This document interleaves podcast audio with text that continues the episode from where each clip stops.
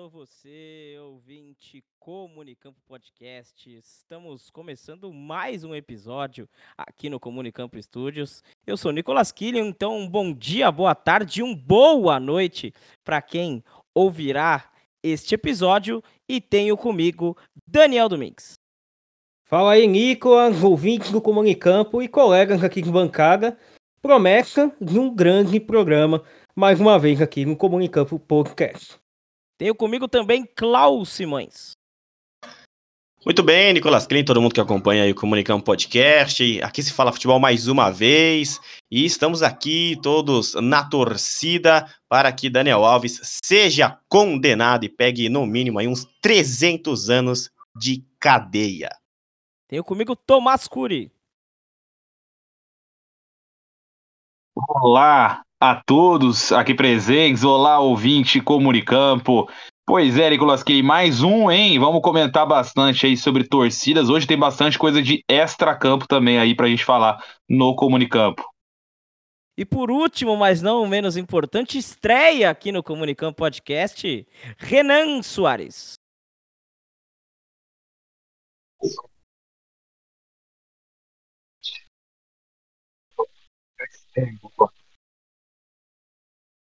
Mano, seu áudio tá. Saiu nada. Ô, Klaus, pausa esse aí. Tá dando pra ouvir agora? Mano, não dá pra pausar a gravação. Então, calma aí, vou, vou te chamar de novo. Tá em dois minutos. Tenho aqui comigo também, estreia no Comunicampo Podcast, Renan Soares. Fala pessoal, fala ouvinte do nosso podcast. Agradeço ao convite. Vamos trocar essa ideia aí, vamos embora. Vamos lá então, né? Eu vou pedir, antes do, antes do destaque de cada um, falar do- dos temas que a gente tem para hoje. A volta da torcida dupla, né? Nos estádios de São Paulo, o, a FPF, né? A, a Federação Paulista de Futebol, tá num embate com o Ministério Público e quer usar a Supercopa do Brasil que a gente teve aí nesse fim de semana que gravamos este episódio com o São Paulo campeão, quer usar para uma medida de volta da torcida, né? Seria o fim da, da torcida única. Este é um dos temas que trataremos. A crise no Corinthians. O que que está acontecendo no Parque São Jorge? Só pai Vavá salva? Quem vai vir para o lugar do Mano Menezes? Como que fica a palavra do Augusto Melo, jogador versus diretoria e aquela salada mista que a gente conhece? Tivemos um pequeno probleminha aí, num amistoso em Hong Kong, né? Porque o Messi não compareceu. E a esposa do Thiago Silva tá num BO lá com o Chelsea, xingou todo mundo. Quero que vocês, em sequência aí, Daniel Domingues, depois Klaus Simões, Tomás Cury e o Renan, tragam um destaque do fim de semana e depois a gente entra nos temas de hoje. Pois é, meu caro amigo Nicolas Killing. Temas aí bastante bacanas que a gente tá comentando. Meu destaque do final de semana foi a vitória do Arsenal pra cima do líder Liverpool, né, no campeonato inglês. E a expectativa, né, que o torcedor aí de Hong Kong teria, né, pra ver Lionel Messi em campo acabou não acontecendo, né? Várias vaias, toda vez que ele aparecia no telão, né, do estádio, acabou não jogando pelo Inter Miami, o Inter Miami aí que fazendo diversos jogos, né, ao, ao redor do mundo, antes da estreia da MLS. E agora, a esposa do Thiago Silva aí, pistola, né, com o Chelsea, pistola com o Maurício Pochettino, o Chelsea que não vem bem na temporada, vem muito mal na Premier League, e é um time que precisa se recuperar, e muito possivelmente Thiago Silva não deve continuar, Nicolas. Isso que era só um destaque, viu, Klaus Simões? Já falou o programa inteiro.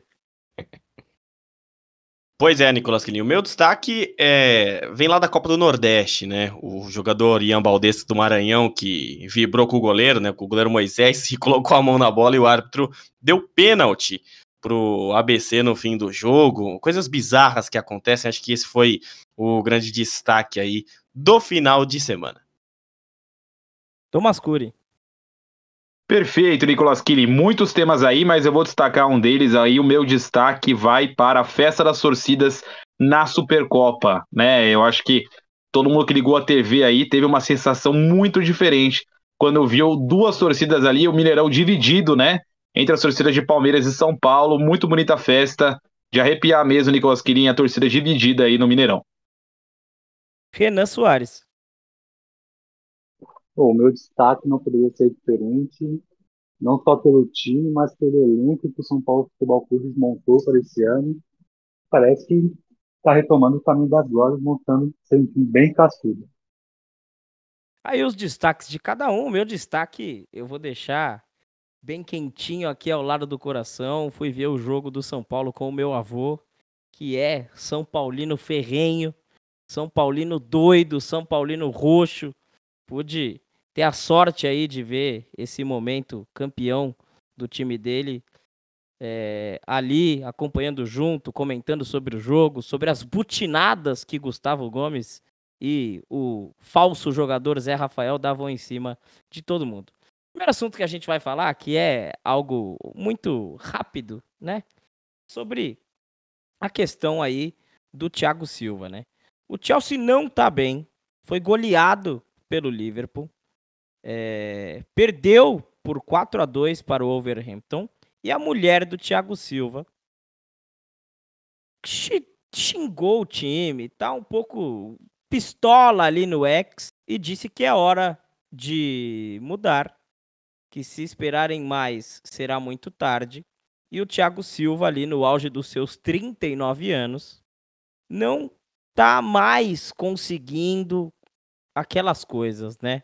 A gente comenta na ordem novamente, pode falar Daniel Domingues, pode falar depois Cláudio Simões, depois Tomás Cury, depois o Renan.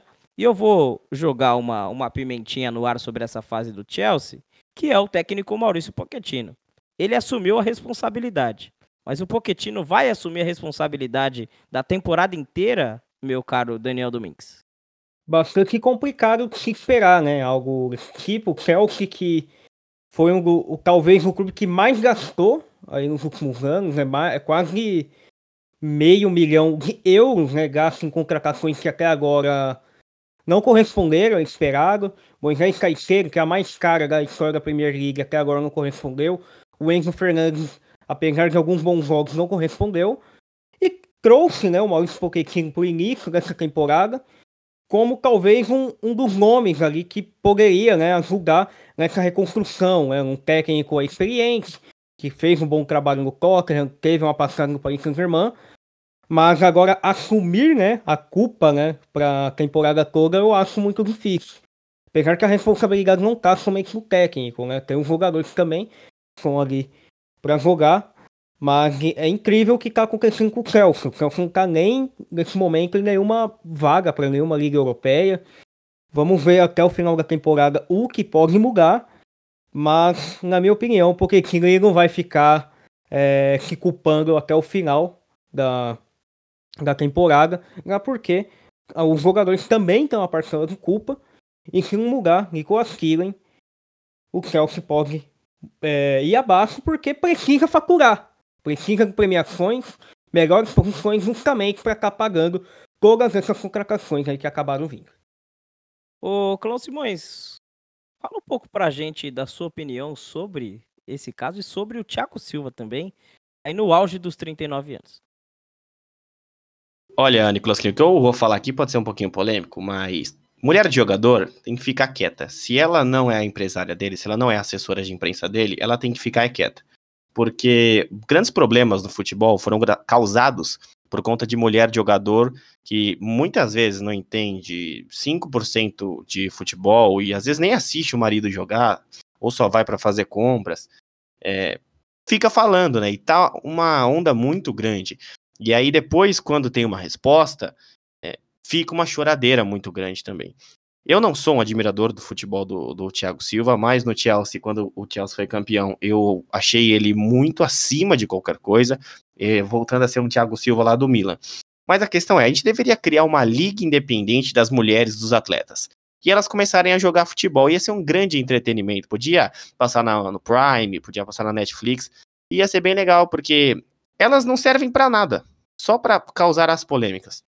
Porque então a imagem dos jogadores muitas vezes é prejudicada numa negociação futura de clube, é, muitas vezes a imprensa pega mais no pé do cara porque a mulher do jogador fica enchendo o saco.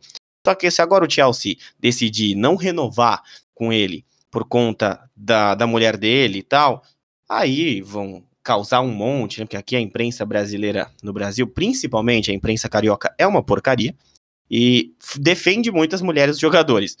E a imprensa paulista ataca e vai ficar aquele joguinho. Mas lá fora, a imprensa não liga muito pro que a mulher do jogador tá falando. Onde eles ligaram, é onde doeu foi no Eric Faria, dói no Mauro César, dói nesses caras.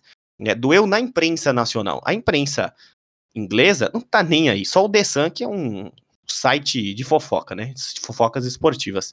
Mas é, a gente deveria fazer uma liga e ela jogar em bola. Talvez jogar no sabão, talvez jogar futebol de salto. Ia ser engraçado também. Porque isso atrapalha muito. E os jogadores não têm o peito de falar com as suas esposas para não atrapalhar a minha carreira. Se for alguém que soma, igual a mulher do Cassidias, que é uma das maiores repórteres da história do esporte da Espanha, ok. Mas, nesse caso, só atrapalha. Então, é, o Chelsea, ele luta para ser um clube grande da Inglaterra, ele se tornou um clube grande da Inglaterra agora, em comparação, exemplo, Chelsea-Tottenham, é como se fosse a portuguesa de desportos e um time grande, entendeu? Porque o Chelsea hoje ele é um clube grande, lá na Inglaterra, principalmente pelos investimentos que o russo fez, tudo certinho.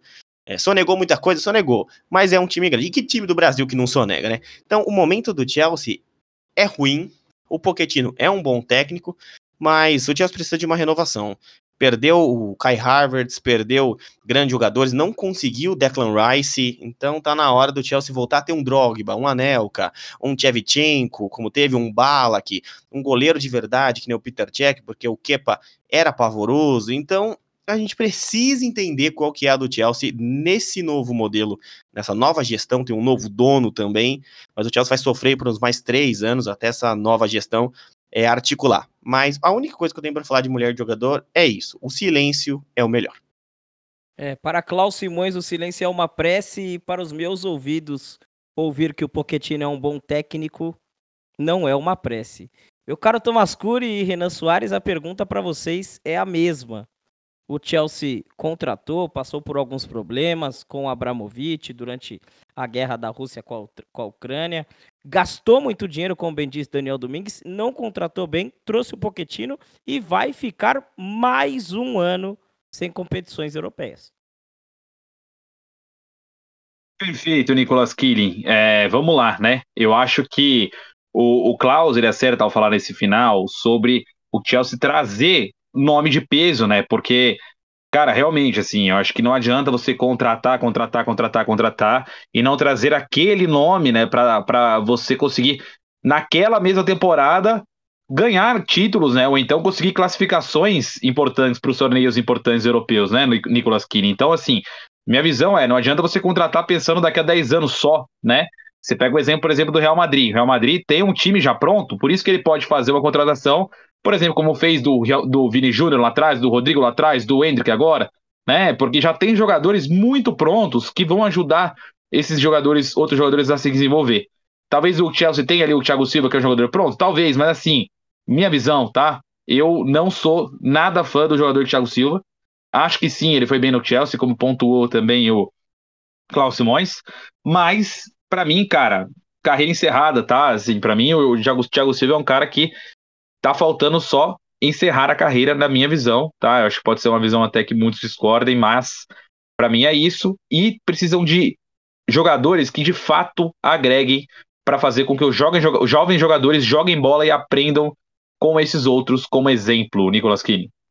Ô, Renan, a força que o Chelsea perdeu de contratação e a falta de competições nesses últimos anos fez com que o time perdesse um pouco da credibilidade? Isso é um dos, dos motivos de, desse, desse clima ruim no Chelsea? Olha, com certeza, mas eu acredito também que o Chelsea é um grande vazio de ideias. Desde a saída do Roman Abramovich, o novo proprietário quis mostrar que tem muito dinheiro e só, sem nenhuma ideia, sem nenhum plano de jogo, nada. E jogou tudo isso nas mãos de um técnico, no mínimo, limitado, que é o Pochettino, que não consegue apresentar nada. Então o Chelsea hoje é isso, é um postulante a nada. Ô, meu caro Daniel Domingues, você que acompanha muito a Premier League, já para a gente encerrar esse assunto, é, você acha que o Chelsea errou com a saída de Thomas Tuchel?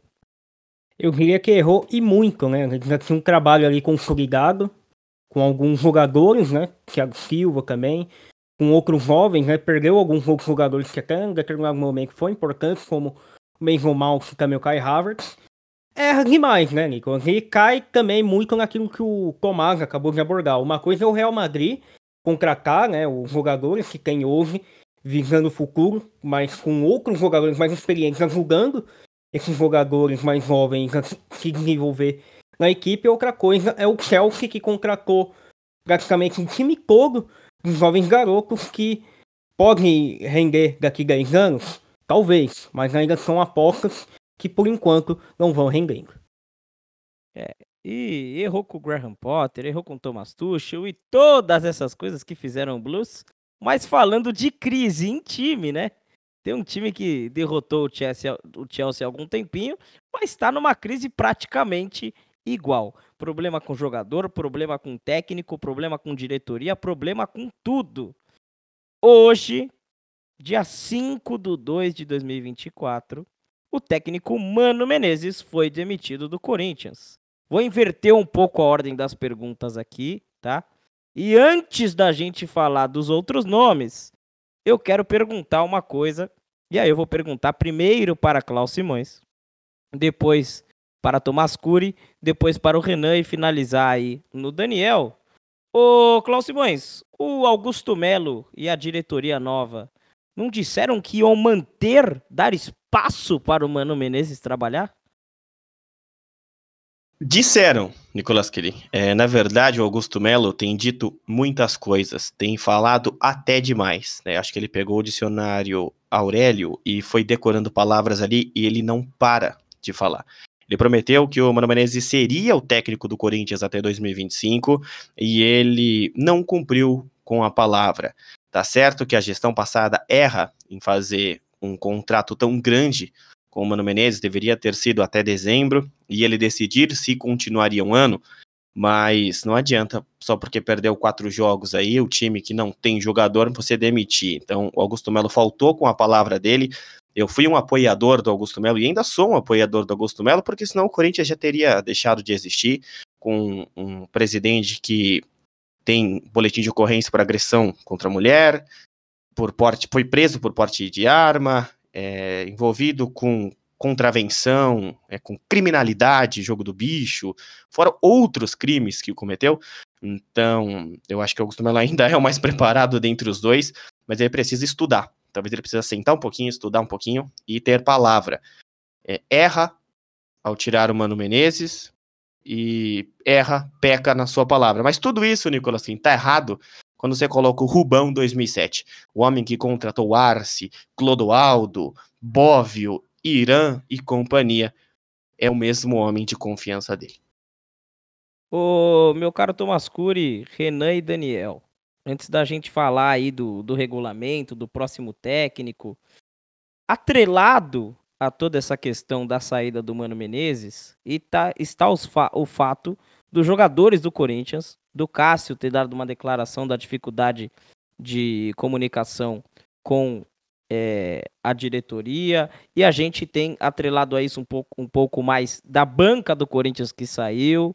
O problema está no Mano Menezes em si de não conseguir comandar o time ou é algo conjunto do Mano, dos jogadores, da estrutura, do elenco do Corinthians que está contra tudo isso que vem acontecendo na diretoria? Olha, Nicolas Killing, para mim, essa situação do Corinthians, ela, ela tem uma coisa semelhante com a situação do Palmeiras do Allianz Parque lá. Corinthians tinha uma bomba na mão para resolver, que era trocamos agora a gestão, né? E queremos fazer uma renovação, porque o Corinthians realmente precisava, né? Principalmente no elenco, né? Enfim, forma de jogar, não foi bem ano passado, precisava mudar, né? E aí, é, o Augusto Melo, né? Como vocês bem disseram, saiu falando tudo, né? E mais um pouco. Ontem mesmo, né? Como disse o Cláudio Simões, falou para muita gente na imprensa, inclusive acho que o Bruno Andrade do Gol, né? Falou que o Augusto Melo falou para todo mundo que jamais demitiria o Mano Menezes ontem, né? A gente tá gravando o um podcast aqui.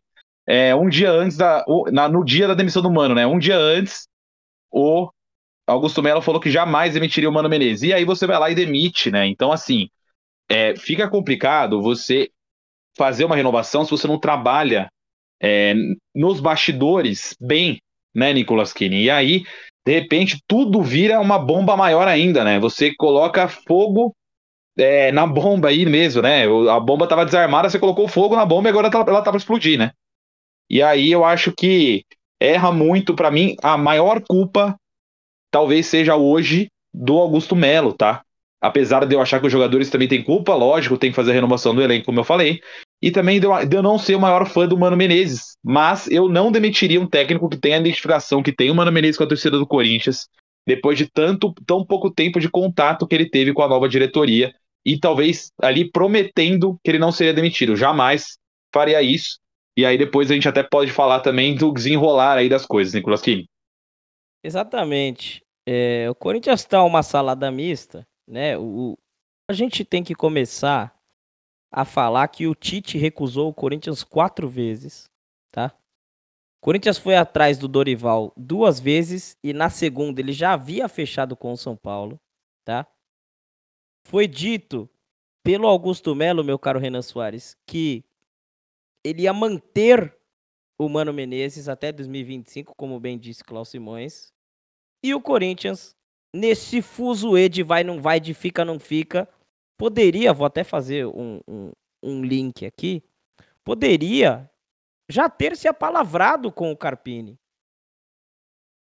Poderia já ter se apalavrado com o próprio Zanardi, que é o nome a ser que era, né, o nome a ser considerado e muito provavelmente já vai ser descartado. Como que você vê o trabalho dessa nova diretoria até esse momento? O time não ganha há quatro jogos, vai jogar contra o Santos agora no dia 7, o Santos que tem vindo bem e corre perigo no Campeonato Paulista o time do Corinthians. Olha, é difícil entender quais os caminhos que essa diretoria quer seguir. Aparentemente é o caminho de falar demais e fazer de menos. Porque a partir do momento que você demite o seu técnico na quarta rodada do Campeonato Paulista, quarta, quinta rodada, é muito estranho. Tudo bem, eu concordo que falaram que o time precisa de contratações, precisa demonstrar confiança, mas você demitir o técnico é você jogar tudo ao vento no começo do ano. Você precisa dar tempo ao técnico. Tudo bem que o Mano já vinha de trabalho, de trabalho não muito feliz né, nos últimos anos, mas eu achei essa decisão totalmente equivocada e se fosse para demitir o Mano, que tivesse demitido assim que assumiu o comando da, da equipe, a presidência da equipe. É, no mínimo, no mínimo, muito confusa essa diretoria, essa nova diretoria do Corinthians. Meu caro Daniel Domingues, poderia ter sido o Mano Menezes demitido logo que a nova diretoria assumiu e ter dado espaço para um outro treinador? Ou você acha que o elenco do Corinthians estava contra a diretoria e contra o Mano? Bastante complicado e delicado tudo isso que está acontecendo no Corinthians, né, Nicolas? Até fazer um comentário um pouquinho mais aqui longevo. A gente está falando de um Corinthians que veio com novos patrocínios, né, com toda a promessa de que iria acabar a farra do Palmeiras, do Flamengo. Muita falácia e até agora nada. É, a gente viu aí, óbvio, que o Augusto Melo né, vem com uma, uma certa expectativa né, de uma nova reformulação no clube, é, para que resultados né, melhores acabam vindo. Veio com vários patrocinadores aí. Depois teve até aquele problema lá com a envolvendo a casa de aposta, paga a ou não paga a multa, né, para rescindir o contrato. No final falou uma coisa e aconteceu outra. Teve o caso envolvendo o Mateuzinho, né, do empréstimo, depois voltou pro Flamengo, veio de novo, agora parece que o Corinthians vai comprar. Então, algo bastante complicado e fica difícil projetar como que vai ser o Corinthians com essa nova diretoria, com esse começo aí, no mínimo, doido, né? Até com alguns nomes, né, que a torcida mais antiga aí não tem uma boa lembrança. Já em relação ao Mano Menezes, se fosse para demitir ele agora, independente dos resultados, que demitisse ele no final do ano passado. Então, né, obviamente vai falar era outra diretoria, mas já começava a nova diretoria com um novo treinador. Mencionou o nome do Thiago Carpini, bom nome. Talvez o próprio Zanardo, aí do São Bernardo, já vem um bom tempo, um bom trabalho. Não sei. Mas se fosse para demitir o Mano, que já comentar, é, começasse a temporada com um novo técnico. Agora você vai começar com outro técnico, o time vai estar tá vai precisar se recuperar, é, vai vir com essa forte pressão da própria torcida também, mas se fosse para demitir, que demitisse o Mano antes da temporada começar. Bastante complicado, o Corinthians, da maneira que vem, são quatro derrotas consecutivas no Campeonato Paulista, que continuar dessa maneira aí, Nicolas Kirin, Corinthians pode com certeza brigar para não cair no Campeonato Paulista. Que nível chegou aí o Corinthians, né? E até agora eu acho que a farra do, do Palmeiras e do Flamengo vai continuar.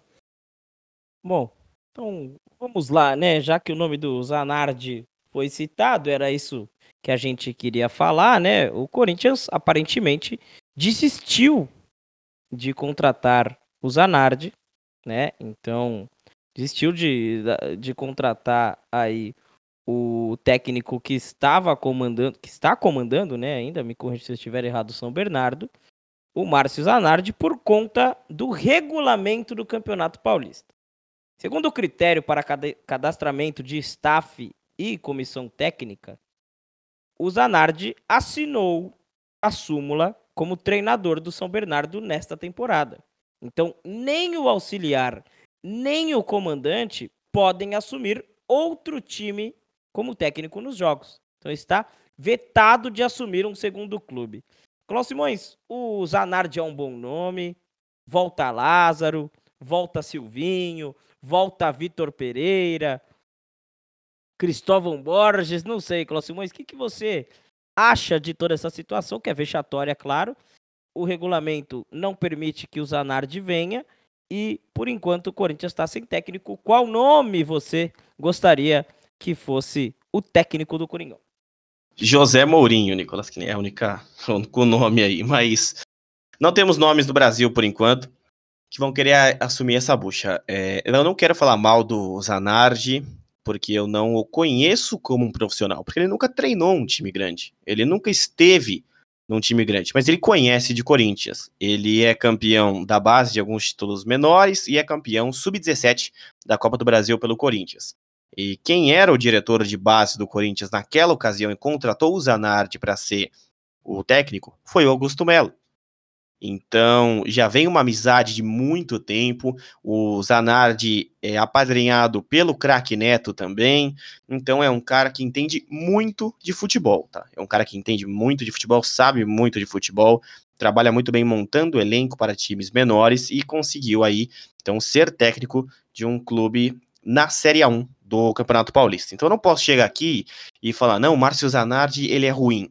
Ele entende muito de bola, cara. Ele é um grande profissional. Até então, o Thiago Largue também entendia que era lá o auxiliar do Pardal do Excel, que era o Lázaro. Mas é uma aposta. E o Corinthians, do tamanho que é, e o patamar que ele quer chegar, ele não pode ter um cara que é uma aposta. Ele tem que bancar um cara que é certeza. Ah, mas o Vitor Pereira, corintiano que tá pedindo o Vitor Pereira é o Enzo Gabriel lá que tá pedindo, é a Valentina que tá pedindo. É, não tem como. É a mesma coisa do corintiano que quer Roger Guedes, é a mesma coisa de você chegar e falar que quer contratar o Dudu, quer contratar o Caleri pro equipe do Corinthians. O corintiano que fala isso, ele tá falando bobagem. Então, não tem como pedir voltas de Vitor Pereira, mas o Corinthians ele entrou num ninho assim que de mudança, renovação agora, a gente vai transformar tudo, acabou a farra, e realmente não, não acabou a farra, porque quem falou isso foi um dos caras que mais fizeram farra, que fizeram o Corinthians ser rebaixado. Era um cara que era braço direito de Alberto do Alibe, que eu falo o nome desse, desse cara, eu tenho arrepios. Até, até uma igreja aqui do lado começou a pegar fogo depois que eu falei o nome do Dualib, porque é, é muito difícil, né? Então é muito complicado um cara que era braço do Dualib chegar e estar no Corinthians em 2024. E uma outra dúvida é, onde está o Osmar Stabile, que é o vice-presidente do Corinthians, que tem mais de 60 anos de Corinthians, hein? O velho tem 60 anos de Corinthians e desapareceu no meio dessa crise toda, e ele que articula todo mundo. Então, o Márcio Zanardi também é um querido dele. E não vai mudar se ficar no coleguismo. Um dos maiores erros da gestão do Augusto Melo é demitir o Mano Menezes, porque você não tem jogador. Você ter o Fausto Vera, Maicon, o, o Fagner sem que não tem mais as duas pernas, o Cássio que tá com uma vontade de jogar, você pensa nisso, dá um desânimo. Aí você tem só os meninos da copinha, menino da base de 17 e 18 anos para resolver problema de um dos maiores clubes do Brasil. Você vai botar em campo o que, que você tem. A torcida vaiou quando ele colocou o Fausto Vera, tirou o Ranielli que estava com cartão amarelo. Mas você vai colocar quem? Você vai colocar o um menino da base quando o Corinthians está tomando 3 a 0 do Novo Horizontino em casa?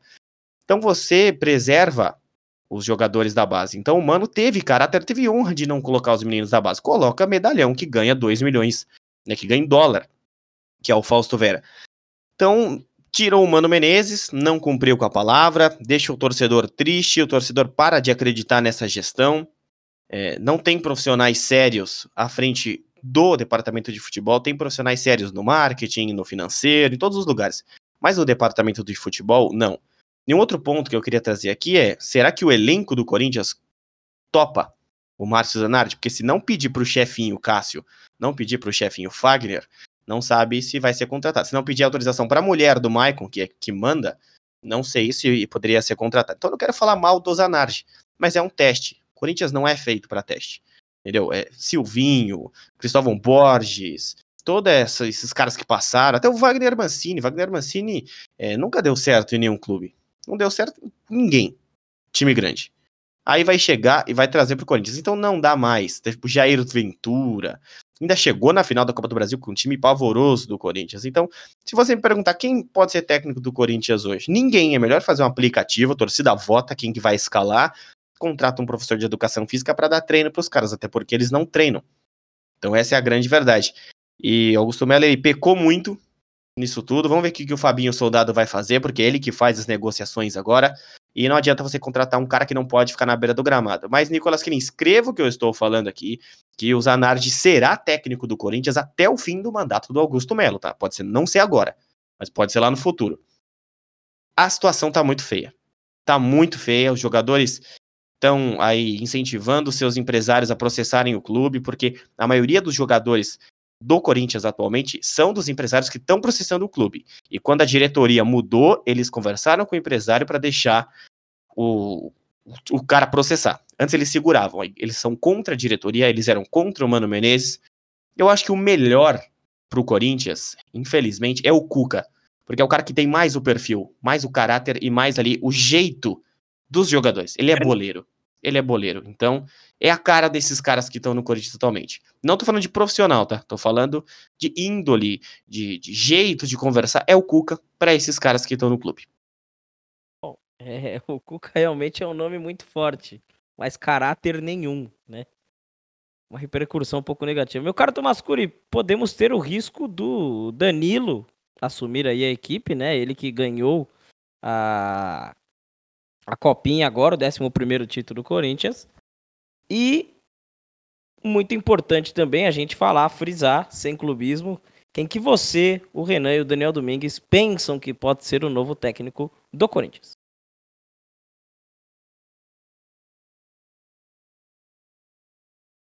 Perfeito, Nicolas Kini. Vamos lá.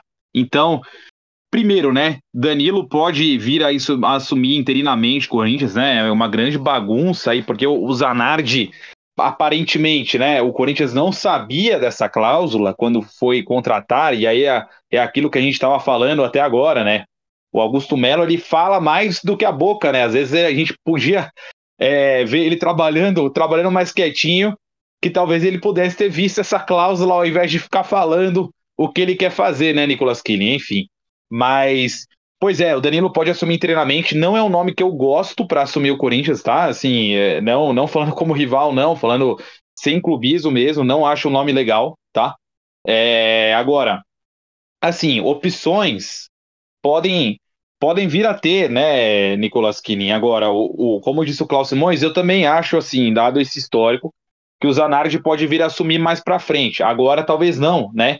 E eu fiquei sabendo, não sei é, se vocês também viram isso, depois a gente pode discutir, que o Danilo ele tá de férias, né? E aí quem assumiria agora o time do Corinthians seria o técnico do Sub-17, né? Então, que chegou, inclusive, recentemente ao Corinthians, né? Então, é, o Corinthians realmente precisa de treinador urgente. É, cara, assim, é, eu, eu tenho um nome na minha cabeça, que eu não sei se é o nome que é o favorito aí dos corintianos, tá? Mas tem um cara que eu gostaria de, de, de entender se ele daria certo no Corinthians, que seria, por exemplo, por exemplo, Jorge, é, Roger Machado ou até o próprio o próprio Thiago Largue, tá? Dada a Deus situação aí, dada a situação aí, cara, é, não sei, tá? Minha visão, minha visão. Mas, é, cara, eu acho que assim, existem opções, mas as melhores, né? Talvez o melhor fosse o Carpini, né? Foi pego aí pelo São Paulo e já, foi, e já começou muito bem, né? Então, é, tem opções, mas não são tão positivas assim por enquanto, Nicolas Quiri, na minha visão. Eu coloquei dois nomes aí, mas eu acho que esses nomes também não sei se agradariam tanto quanto os outros que ventilaram aí. Renan Soares. Olha, muito complicada a situação do Corinthians. Você tenta buscar um nome na cabeça disponível no mercado, né? Porque bons técnicos a gente tem no Brasil, mas que já recusaram muitos outros times, como o Voivoda, como o Pedro Caixinha, que recusou o São Paulo. Então você vai tentando buscar alguns nomes, como, por exemplo, o Zubeldia, que foi campeão da Sul-Americana pela LDU. O São Paulo entrevistou, não conseguiu chegar num acordo, mas o técnico do São Bernardo, não sei se seria a melhor opção, não, a melhor saída não para o time do Corinthians. É um cara que nunca fez um trabalho de muito destaque, apesar de entender muito da bola, como o Paulo Simões, mas não teve um trabalho de destaque, como, por exemplo, teve o Cartinho no Água Santa, depois no Juventude. Então, o mercado é escasso e o Corinthians vai ter que suar sangue para achar um, um técnico confiável nesse mercado aí. Daniel Domingues. Bastante difícil a situação do Corinthians nesse momento, Nicolas. É, Zanardi, né? Assim, um bom nome, mas com potencial. Mas, é, como a gente falou aqui, é uma aposta que poderia dar certo, como também poderia não dar. Tem o nome do Danilo aí que pode assumir, tá de férias, mas assim, para mim não seria uma boa escolha. Já esteve à frente do Corinthians é, em alguns momentos, não teve um bom desempenho. E dentro do mercado nacional é muito difícil. O, o Klaus acabou mencionando o nome do Cuca, mas tem toda a repercussão negativa né, da passagem dele. Em termos de técnico, seria um bom nome, né, como profissional. Agora, como pessoa, não consigo ter é, nada de positivo em relação ao Cuca. Alguns nomes né, do futebol sul-americano, talvez o Gabriel Milito, né, que esteve até durante um tempo à frente do Argentino Júnior, poderia ser um nome ventilado. BKT, né, já treinou aí o Defensa Justiça em alguns momentos, pode ser nome ventilado. Mas é muito difícil falar qual nome poderia vir, né? Até o Carlos Carvalhal, o André Vilas Boas, eles já foram técnicos né, especulados em clubes aqui do Brasil seriam algumas opções, mas eu fico muito na dúvida de falar qual seria o técnico que viria. Até porque tem que ser um técnico que viria aí para julgar o Corinthians nessa nova reformulação.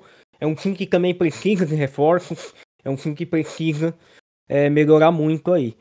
Bastante complicado a situação do Corinthians e bastante complicado de saber Nicolas Killen e ouvintes como em campo quem deveria ser o nome ideal para estar tá comandando o Corinthians aí pro restante da temporada. Bom, já que pincelamos bem esse assunto, né? Eu vou falar o nome que eu acho que tem que assumir o Corinthians e há muito tempo, né? E pela primeira vez na história deste Brasil Guaranil, deste país tupiniquim que vivemos, o alguém do Palmeiras atravessou a negociação com o Roger Machado, que é um nome que eu quero há muito tempo no Parque São Jorge. Meu Deus. E, é, muito mais caráter que o Cuca, entende de bola tal qual os outros nomes que a gente disse, foi um jogador campeão de Libertadores e tem um probleminha de vestiário. Foi isso que o Duílio Monteiro Alves ouviu do Neto e ouviu de dirigentes do Palmeiras, tá? Quando foi contratar o Roger Machado. Então, quem tirou o Roger Machado do Corinthians foi a diretoria palmeirense. E eu acho, sempre achei e continuarei achando que é o melhor nome para assumir o time do Corinthians, tá? Com clubismo, falo com clubismo nessa parte, tá? Mas fora isso, os nomes falados aqui, principalmente por Daniel Domingues, com o BKSS, com o, o Fernando Gago, né, que estava brigado lá. Ô, Nicolas. Brigou no São Lourenço.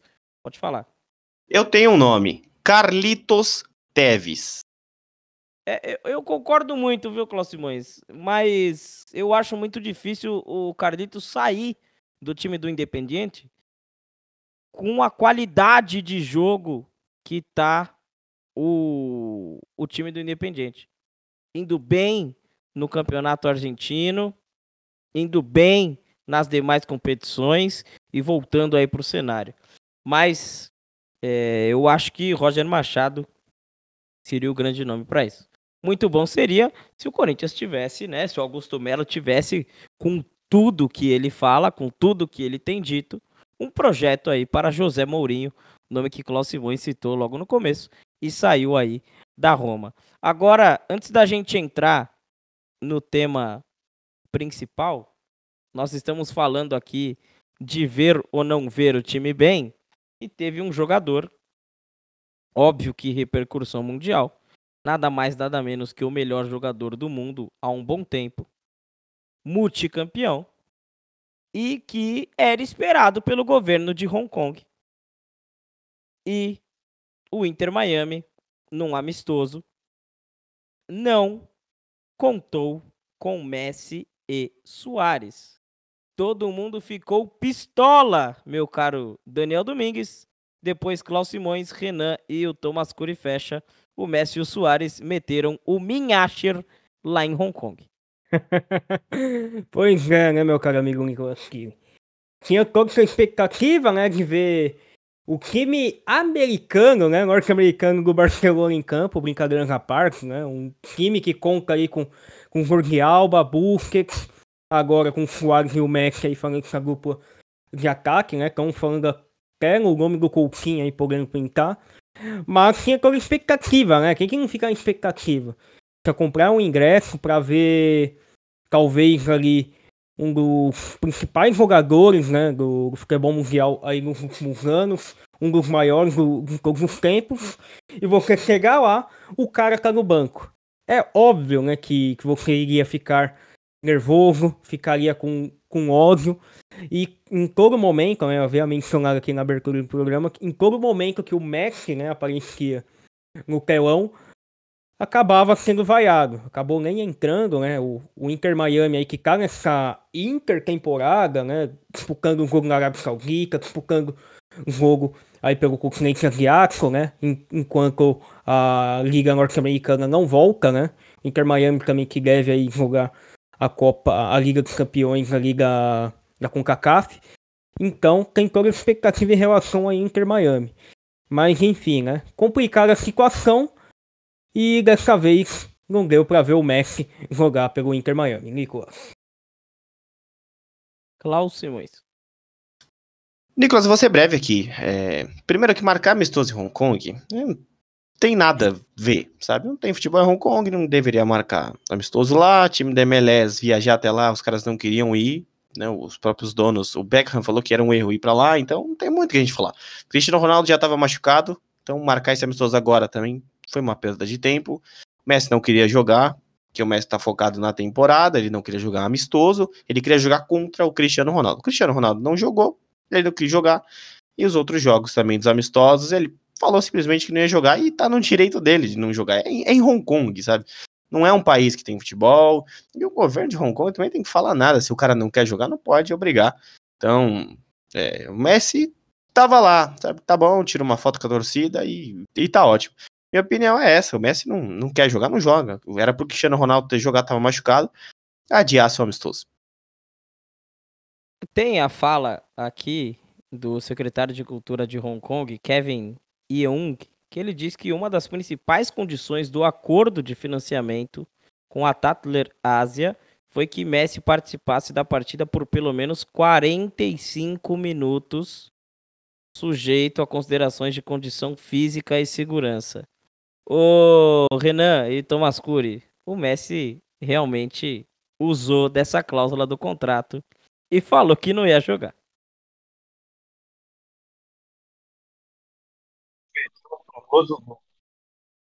Mas é muito compreensível o governo de Hong Kong ficar bravo, né?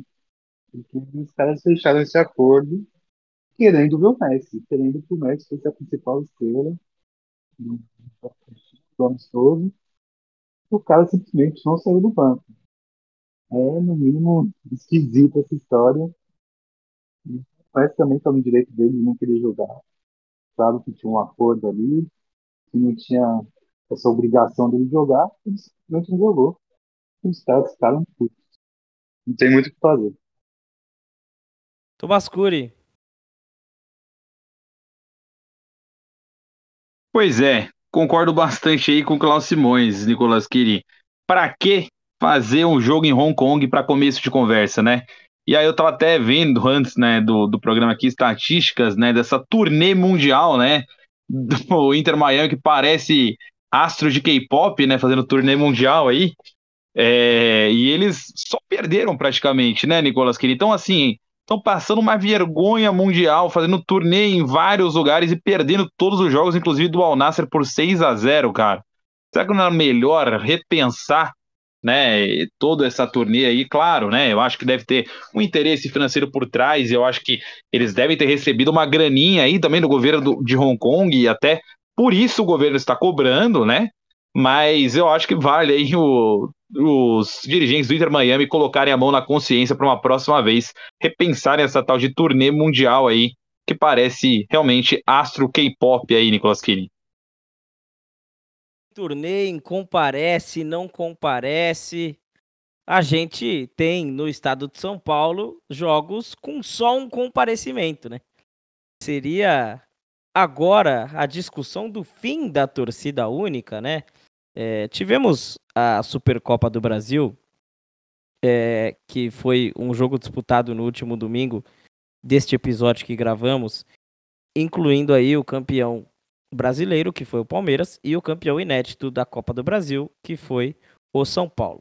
São Paulo acabou ganhando nas penalidades e o jogo foi em Minas, porque essa competição demanda jogo em um estádio que possam estar as duas torcidas, tá? O jogo Mineirão foi ali dividido, um espaço a gente olhando pela imagem, né, do lado esquerdo estava a torcida do Palmeiras e do lado direito estava a torcida do São Paulo. Inclusive, as penalidades foram batidas ali durante a escolha pelo lado da torcida do São Paulo, né? O São Paulo não errou nenhuma cobrança e o Palmeiras teve duas cobranças defendidas pelo goleiro Rafael. A Federação Paulista de Futebol está em discussão, está no embrólio judicial para discutir essa medida de torcida única no estado de São Paulo, que vigora desde 2016, né? E quer utilizar quer utilizar desse argumento, dessa paz, porque até o presente momento não tivemos nenhum, nenhuma notícia, me corrija se eu estiver errado, de algum caso de briga entre as torcidas em Minas Gerais. Também não tivemos notícias de briga nas estradas na volta para São Paulo. E, por enquanto, tudo ok. Né? A Federação Paulista de Futebol esbarra nesse argumento e esbarra não, né? Se apoia nesse argumento contra um jogo duro do Ministério Público que pega outros números de outras brigas. A primeira pergunta que eu quero fazer para vocês é: vocês são contra ou a favor quanto à questão da torcida única? Um de cada vez, tá? Ah, se ninguém, se ninguém vai, eu vou, vai, Nicolas Killing, porque eu já tô desgastado de falar disso, de verdade. É, é um assunto que toda vez que surge a pauta, eu, eu falo, pô, me empolgo, mas depois eu fico desgastado. Eu, tenho, eu separei aqui dois episódios do Comunicando Podcast. Esse é o episódio 71, tá? Episódio 9 é Torcida Única nos Estádios. Qual a opinião? Então, o Caleb Barbosa analisou, Acho que o Zé tava nesse também. Episódio 9, né? Estamos no 71, para você ver quanto tempo que a gente tá falando disso. E também o episódio 40, né? Que tem as bandeiras com mastros é, nos estádios. Quando foi proibido, voltou, aí volta a bandeira do estádio, aí, ah, é uma arma, tira de novo. Também tem um briga nos estádios, tem muita coisa, a gente já falou muito aqui. O problema é, Polícia Militar do Estado de São Paulo é incompetente. Esse é o ponto Pronto, já respondi sua pergunta. A Polícia Militar de São Paulo é incompetente. Não consegue. Não consegue a segurança. Por diversos motivos, tá? Por diversos motivos. Não só por culpa dela, envolve governantes, envolve editais que os policiais não são chamados e também o treinamento que é péssimo para lidar com seres humanos em estádios. Eu tô falando de mulheres, crianças, familiares, tal. Os caras estão brigando, quero que se lasque, né? Essa é a grande verdade. Mas assim, pode ter clássico com o portão fechado, que os caras vão se quebrar na Inajar de Souza, os caras vão quebrar na Marginal, os caras vão se quebrar lá no ABC, principalmente no ABC. Então vai ter porrada todo jogo. Vai ter porrada da torcida do, do Flamengo, com a torcida de outro time aqui de São Paulo, e, e por aí vai. A torcida do Vasco é parceira da torcida do Palmeiras, a torcida do Cruzeiro, parceira da torcida do São Paulo, e os caras vão brigar quando tiver qualquer jogo. Pode ser 15 de Piracicaba e Juventus, que os caras brigam pra caramba. Então, meu amigo, é isso. O futebol é, é briga fora, porque todo mundo sabe onde vai acontecer, a hora que vai acontecer e quais são os envolvidos. Então não adianta você tirar a torcida do estádio. Quem vai dentro do estádio quer assistir ao futebol hoje em dia, porque o ingresso é tão caro, porque o cara não vai querer brigar, porque tá tão caro o ingresso, o cara vai brigar lá fora, isso e vai continuar brigando com duas torcidas ou não. Então eu sou a favor de duas torcidas sim, com preço justo, tá? Pro, pro adversário, porque não adianta você colocar 500 reais no ingresso também. E essa é uma discussão, Nicolas, que vai puxando aqui, vai puxando lá.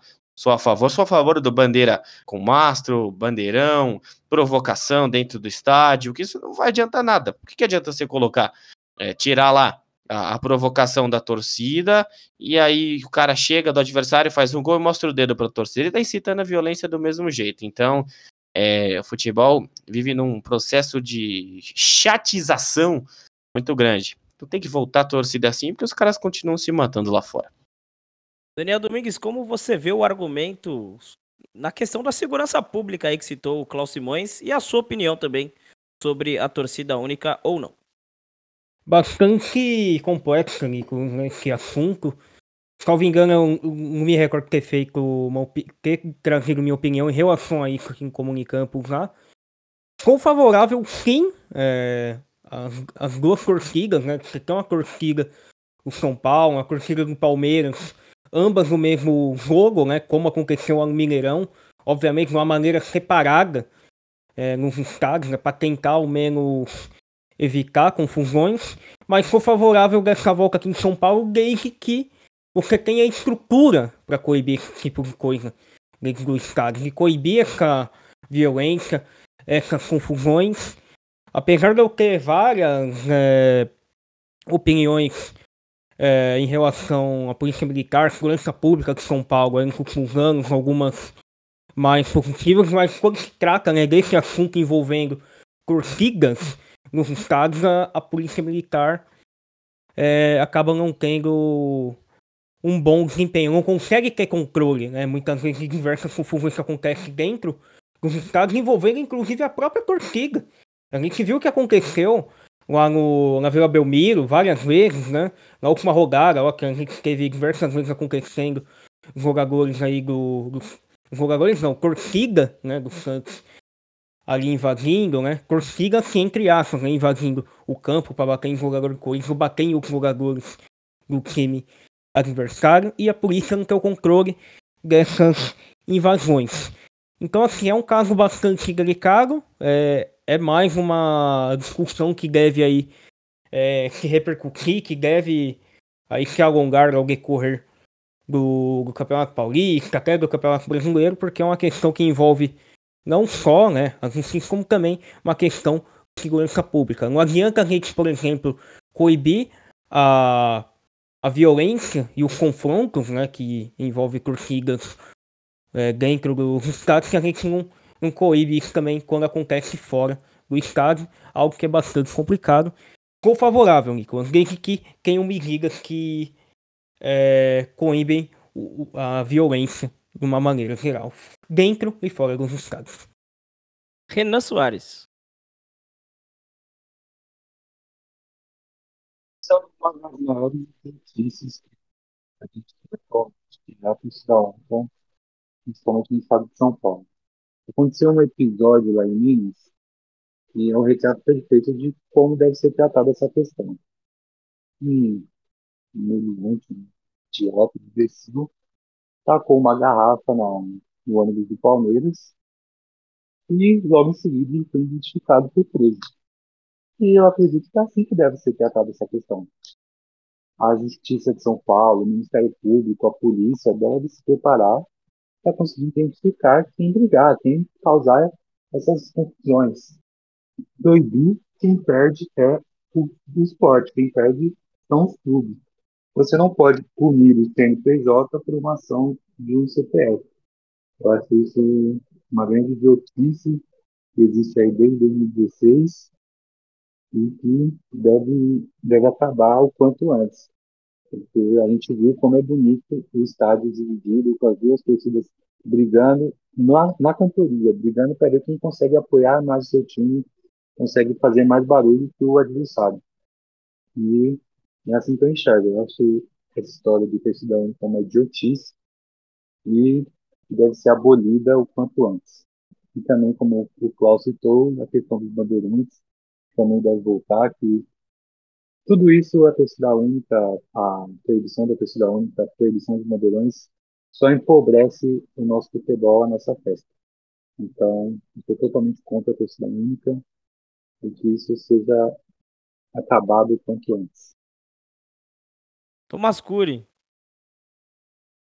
Bom, Nicolas Quirinha, esse foi meu destaque inicial, né? Falar de ter duas torcidas ali, torcida de São Paulo, torcida do Palmeiras, juntas ali, né? Não fisicamente 100% juntas, mas ocupando o mesmo estádio ao mesmo tempo, né? Então, e eu achei muito bonito, né? Achei muito marcante mesmo, assim. Acho que fazia muito tempo que a gente não via um clássico paulista assim e até me impressionei, assim, né, de, de ver de novo, assim, não, não, não imaginava, né, como que como seria, né, parece que a gente estava tanto tempo sem, enfim.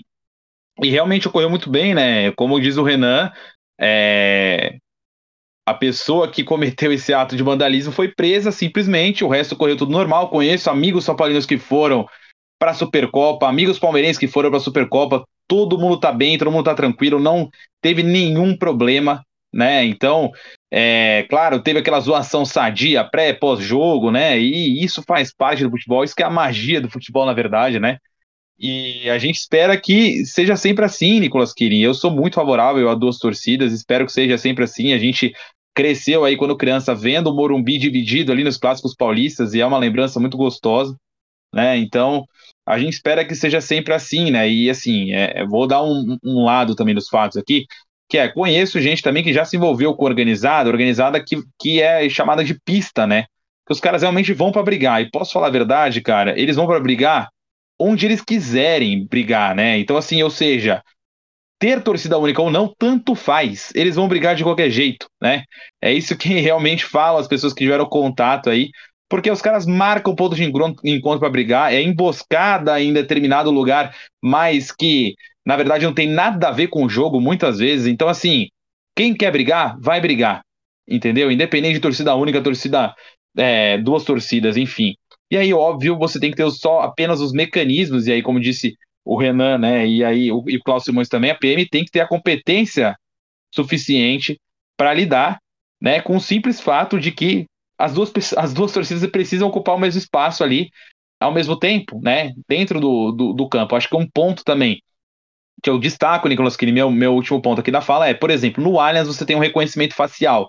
Existem pontos a favor, existem pontos contra. No geral, eu acho que eu sou mais favorável a ter, né, esse reconhecimento facial, porque também ele ajuda na identificação de possível, possíveis vândalos aí ao longo do jogo, né?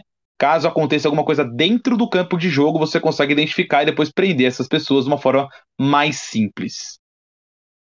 Bom, agora vamos lá, né? antes da gente dar o um encerramento aí, num, numa fala muito, muito simples e algo que eu falei em todas, todos os episódios que Klaus Simões citou aí e nos que eu estive presente, eu sou muito a favor da torcida única, tá? Acho que a retirada dos bandeirões, todas essas questões, elas são coisas que estragam realmente o futebol. E a torcida única é o único modo da gente levar a família de novo para o estádio, tá? A gente tira o bandeirão, a gente tira o drible do jogador, a gente tira o cara poder ir comemorar o gol na torcida, a gente tira diversas coisas, tá? A gente não pode tirar a festa do time da casa e a gente não pode tirar o, o torcedor, qualquer que seja ele, de ir num jogo. Ah, mas aí a gente tá falando de clássico.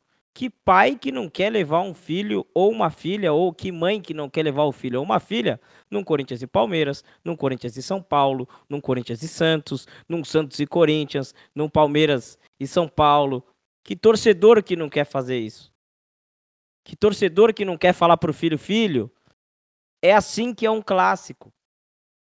Infelizmente, com a torcida dupla, aumenta o risco de ocorrer todas essas coisas que nós estamos comentando aqui, que ocorre no entorno, tendo ou não tendo a torcida única, ou tendo ou não tendo a torcida dupla na minha concepção, a torcida única ajuda a retomar a família dentro do estádio. Ajuda a ter aquela falsa ideia de segurança que a gente sabe que não tem, mas ajuda a gente a ter aquela falsa ideia de segurança de que só terá a torcida do seu time. De que você não vai ter que sair correndo porque é só a torcida do seu time que está ali.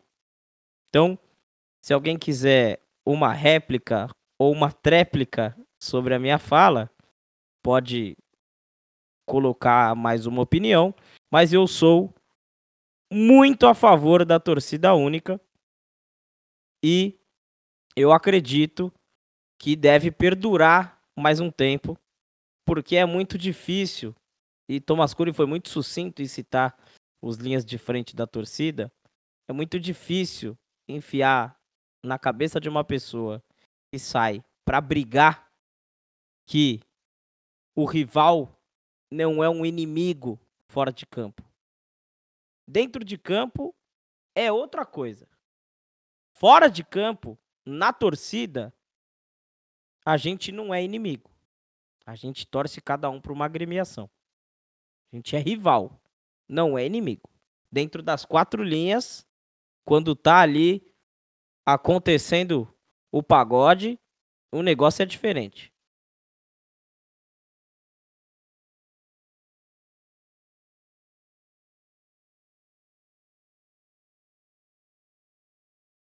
Ou se ninguém. O senhor, o senhor vai fazer encerramento? Não, se ninguém tem nenhuma objeção quanto ao meu comentário, Vamos fazer então o cada um com a sua despedida sobre o episódio de hoje. Primeiro fala o Daniel Domingues, depois fala Klaus Simões, depois fala Tomás Cury e encerra aí o nosso convidado, o Renan, cada um com seu agradecimento, comentários aí sobre o episódio de hoje. Se quiserem acrescentar mais alguma questão também, esse é o momento. Bom, meu caro, a gente teve um programa aí bastante relevante, né? Conversa curta da última semana. Situação do Corinthians, né? Inclusive, trazer aqui alguns destaques né, dessa, dessa segunda, né? Algumas notícias que pipocaram. Que é a do Igor Coronado, que tá de saída do, Ittihad, né? Vai rescindir o contrato. Tem seu nome aí ligado a várias equipes aqui do Brasil. Foi oferecido ao Flamengo, ao Palmeiras e segundo algumas informações, pode pintar o Corinthians. E uma outra informação seria que o Hernani foi um meio-campista que já jogou pela Atlético Paranaense, surgiu muito bem, já está um bom tempo no futebol europeu. É um nome aí cogitado no Corinthians, só que é visto como difícil e que está defendendo o Parma. E para fechar, o Cávio, né? Destaque aí do Girona, brasileiro que está jogando muito, vai ser contratado pela equipe do Manchester City, ele que está emprestado ao Girona, pertence ao Croiá, ambos times aí do mesmo grupo, o Sávio, ex-cria da base aí do Atlético Mineiro, vai jogar no Manchester City na próxima temporada. Nicolas Killen, ouvinte do Comunicamp e meus amigos bancada, foi muito bom aí cair mais um Comunicamp podcast aqui com vocês. É isso, né, Nicolas Killing? Pedir para todo mundo seguir lá no arroba live Comunicampo, se inscrever no canal do YouTube que tem transmissões, transmissões bem legais. Libertadores vai voltar no canal, na sua voz aí, o senhor vai dar uma paradinha de fazer umas transmissões, mas em breve estará de volta. E meu destaque é, é um clube tão grande como o Corinthians não pode cair novamente no amadorismo. É, a MLS está inferior ao futebol árabe. A segurança pública mostra mais uma vez que peca na hora de organizar eventos na cidade de São Paulo. E o futebol é isso, meus amigos. É, o futebol não tem muito o que falar, ele tá perdendo aí o seu brilho a cada ano.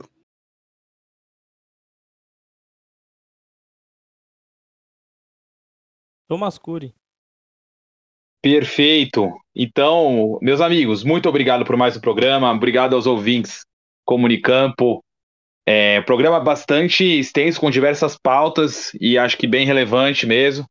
É, acho que queria só deixar um último comentário, né? O Nicolas Killing até perguntou ali sobre a réplica da torcida única, enfim. Acho que não é nenhuma réplica, mas é mais um pensamento que me veio na fala do Nicolas, que talvez eu, né, falando na posição de quem vai muito ao estádio, né, quero muito ver essa, essa questão das duas torcidas, né? Mas será que uma pessoa, por exemplo, uma criança, né, para começar a ir no estágio, ou uma pessoa que às vezes frequenta pouco o estágio, né? Com o que será que ela se sente mais segura, né? Acho que esse é um, acho que são pontos de vista. Acho que é só esse ponto que eu fiquei pensando ali quando o Nicolas Killing fez a fala dele. São pontos de vista. Acho que o, o ponto é, a gente tem que ter a garantia de segurança, né? Ou pelo menos, como eu disse o Nicolas ali, uma maior falsa garantia de segurança ali, é, também para essas pessoas poderem assistir ao espetáculo. Renan Soares, suas palavras finais. Bom, primeiramente agradecer o convite, a receptividade de todos.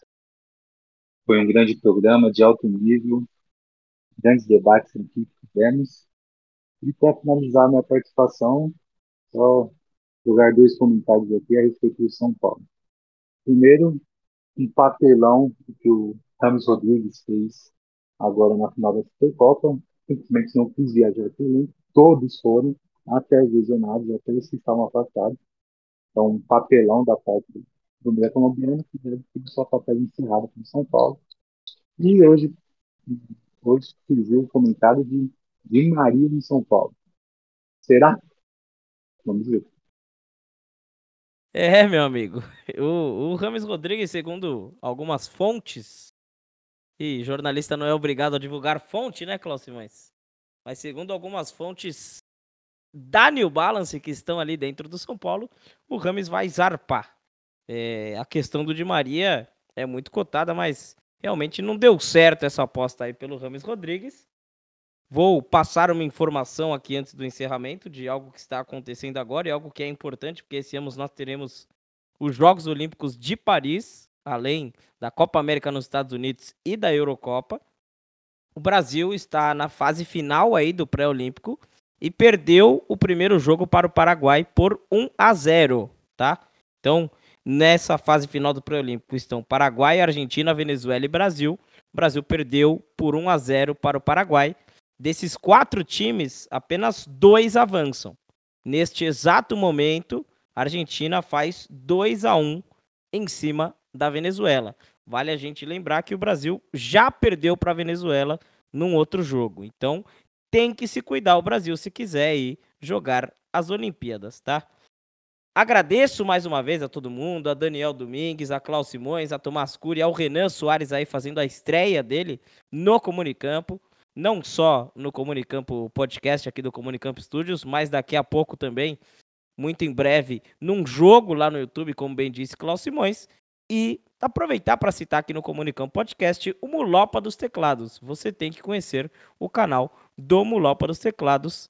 É isso. Parafraseando aí o Gabriel Tuma. Tchau, tchau!